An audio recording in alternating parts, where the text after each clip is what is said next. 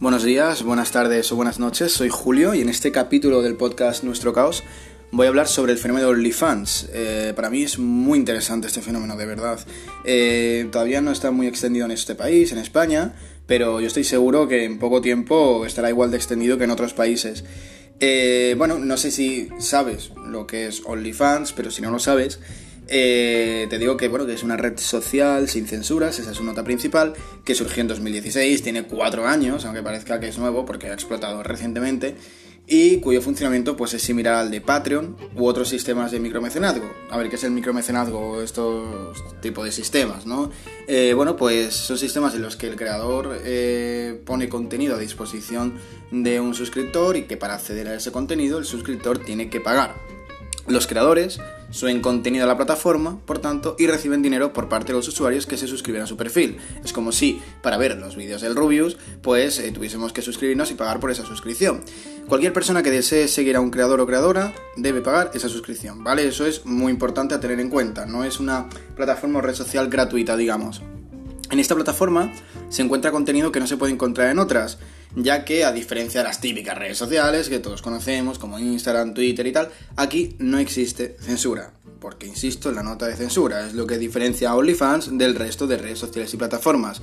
Porque todos sabemos que si en Instagram se publica una foto más o menos subida de tono, más o menos explícita, rápidamente, el algoritmo lo detecta, el, el algoritmo de la red social, en este caso por ejemplo Instagram, y la elimina. Estas redes sociales tienen este algoritmo y OnlyFans no, es una diferencia muy importante. Y debido a esta característica tan particular, eh, OnlyFans está empezando a destacar sobre otras plataformas en un nicho concreto. ¿Cuál es ese nicho concreto? Pues es la proliferación del contenido para adultos, desnudos, vídeos de temática sexual y la posibilidad de que suscriptores y creadores interactúen con un mecanismo más directo, a través de los mensajes directos. De hecho, muy probablemente, si conoces eh, OnlyFans, es, lo conozcas por esto, por el ámbito sexual o porque alguna persona que conozcas esté creando contenido de este tema, de, este, de esta temática, de este ámbito en OnlyFans. OnlyFans. Pero cuidado, ¿eh? hay que subrayar que OnlyFans no se vende como una red social de pornografía. No es la clásica página web de vídeos y escenas dirigidas al público adulto. Eh, cualquiera puede ganar dinero en OnlyFans, no es necesario ser un profesional de ningún tipo de temática. De hecho, si a ti se te da bien escribir novelas y quieres publicarlas en OnlyFans eh, para que te paguen por leerlas, pues puedes hacerlo. No es todo contenido sexual, pero sí que es verdad que probablemente sea la mayoría y por lo que se conoce esta plataforma. Eh y bueno, pues eso, no es necesario ser un profesional de ningún tipo de contenidos. Eh, en el caso sexual no es necesario que seas una actriz, eh, un actor porno para entrar en OnlyFans. Aunque eh, muchos actores y actrices porno han encontrado en esta plataforma una fuerte fuente de, de, ingresos y lo que supone una fuerte competencia para la industria pornográfica, que luego veremos. Es un tema muy interesante, desde luego. OnlyFans ha incrementado considerablemente su popularidad durante las semanas de cuarentena por la COVID-19 un inciso, no es el COVID-19, es la COVID, porque es la enfermedad que produce este nuevo coronavirus. Pero bueno, inciso aparte, que no viene a cuento, el incremento en estos meses ha sido bestial, de verdad, pero bestial. Basta con observar los datos de búsqueda en Google. ¿Cuántas veces ha buscado en Google OnlyFans, no? Pues ha crecido exponencialmente, eh, con su pico entre el 11 perdón, entre el 5 y el 11 de abril, que ha sido de 117 millones de visitas. Para que os hagáis una idea, porque la cifra así suelta, pues tampoco dice mucho. Eh, hace poquitos meses, en noviembre de 2019, tuvo un tráfico de 44 millones. Por tanto, el crecimiento es verdaderamente exponencial. Bien, eh, ¿cómo funciona esta red social? Bueno, pues el creador se da de alta y los usuarios pueden acceder a su contenido a través de una suscripción mensual o pago individual. Además, si este suscriptor eh, quiere algún tipo de vídeo especial, algún tipo de vídeo dedicado, ya sabes a lo que me refiero, eh, tendrá que pagar aparte. Hay que aclarar que este suscriptor se abona a uno o a varios perfiles específicos, ¿vale? No existe la posibilidad de que una persona se una a, OnlyFans y que pueda ver todo el contenido que allí se sube.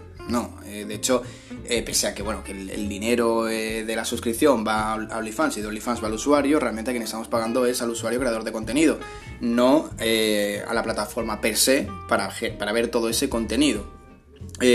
tú pagas a creadores específicos.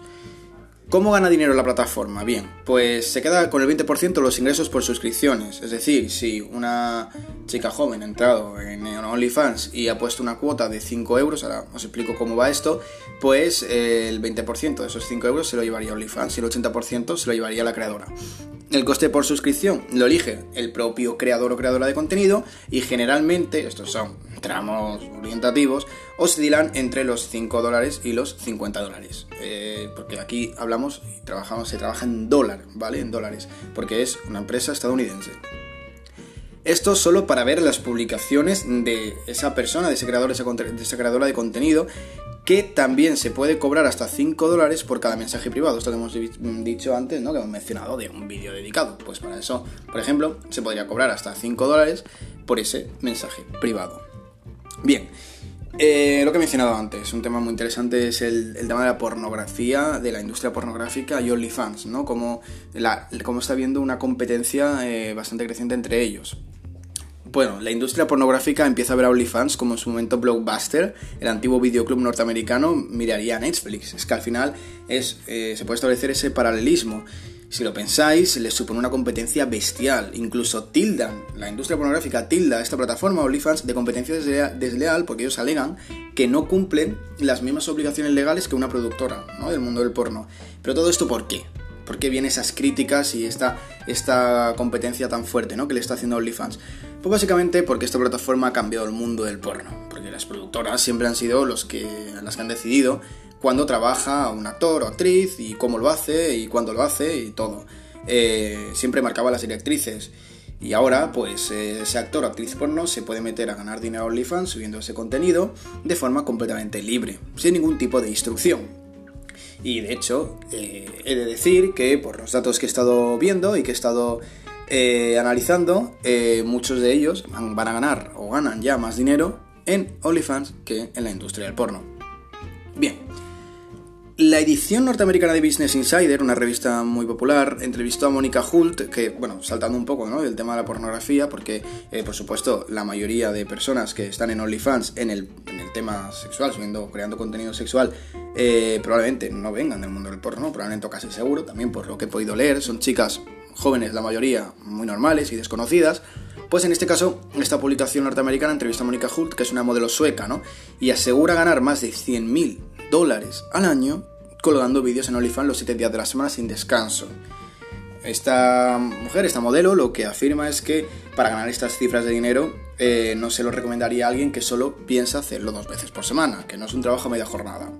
Pero por ejemplo, la mayoría de personas, o de chicas, porque son chicas la mayoría, que crean este contenido y que ganan dinero con él, pues es algo más informal. Y a lo mejor, obviamente, no ganan 100.000 eh, dólares al año, pero sí ganan unos 100 o 200 al mes, que no está nada mal. Eh, otro ejemplo, este muy actual, eh, porque hoy es día 25 de mayo, antes ayer 23 fue trending topic. perdona, el 23, no, el 24 de mayo, ayer 24 de mayo, fue trending topic OnlyFans en Twitter, fue trending topic mundial. ¿Y por qué? Pues es por este ejemplo muy actual que voy a poner, que es el de la modelo de nacionalidad venezolana, Nakari Espadafora, es otra modelo, eh, porque hemos hablado de la modelo sueca y ahora una modelo venezolana, eh, que es conocida, muy conocida en el mundo de las redes sociales por publicar fotos en diversas redes sociales, sobre todo en Instagram, donde tiene nada más y nada menos que 185.000 seguidores. Bueno, pues el 24 de mayo se convirtió en tendencias de Twitter tras crearse un perfil en OnlyFans. En apenas unas horas de haberse unido a esta plataforma, esta modelo logró multiplicar el número de seguidores pero de una forma bestial y ganar en un solo día, en 24 horas, 6.320 dólares. Tuvo en ese día, en ese primer día, 395 seguidores, los cuales pagaban 16 dólares, 15,99 por ver su contenido bestial. Las cifras son bestiales. De hecho, una chica también se animó a publicar sus cifras en eh, Twitter y, bueno, pues llegó a las 6 cifras en 4 meses. Bestial. Y bueno, una vez habiendo analizado un poco lo que es el fenómeno OnlyFans y en qué consiste, voy a dar mi opinión al respecto, porque es un tema también polémico. Yo creo que casi todos los temas en el mundo son polémicos o los están haciendo polémicos. Eh, en el caso de OnlyFans, pues hay gente que no entiende cómo una persona, como una chica joven desconocida, por ejemplo, puede subir contenido sexual a una plataforma y que, bueno, pues eso, que no lo entienden.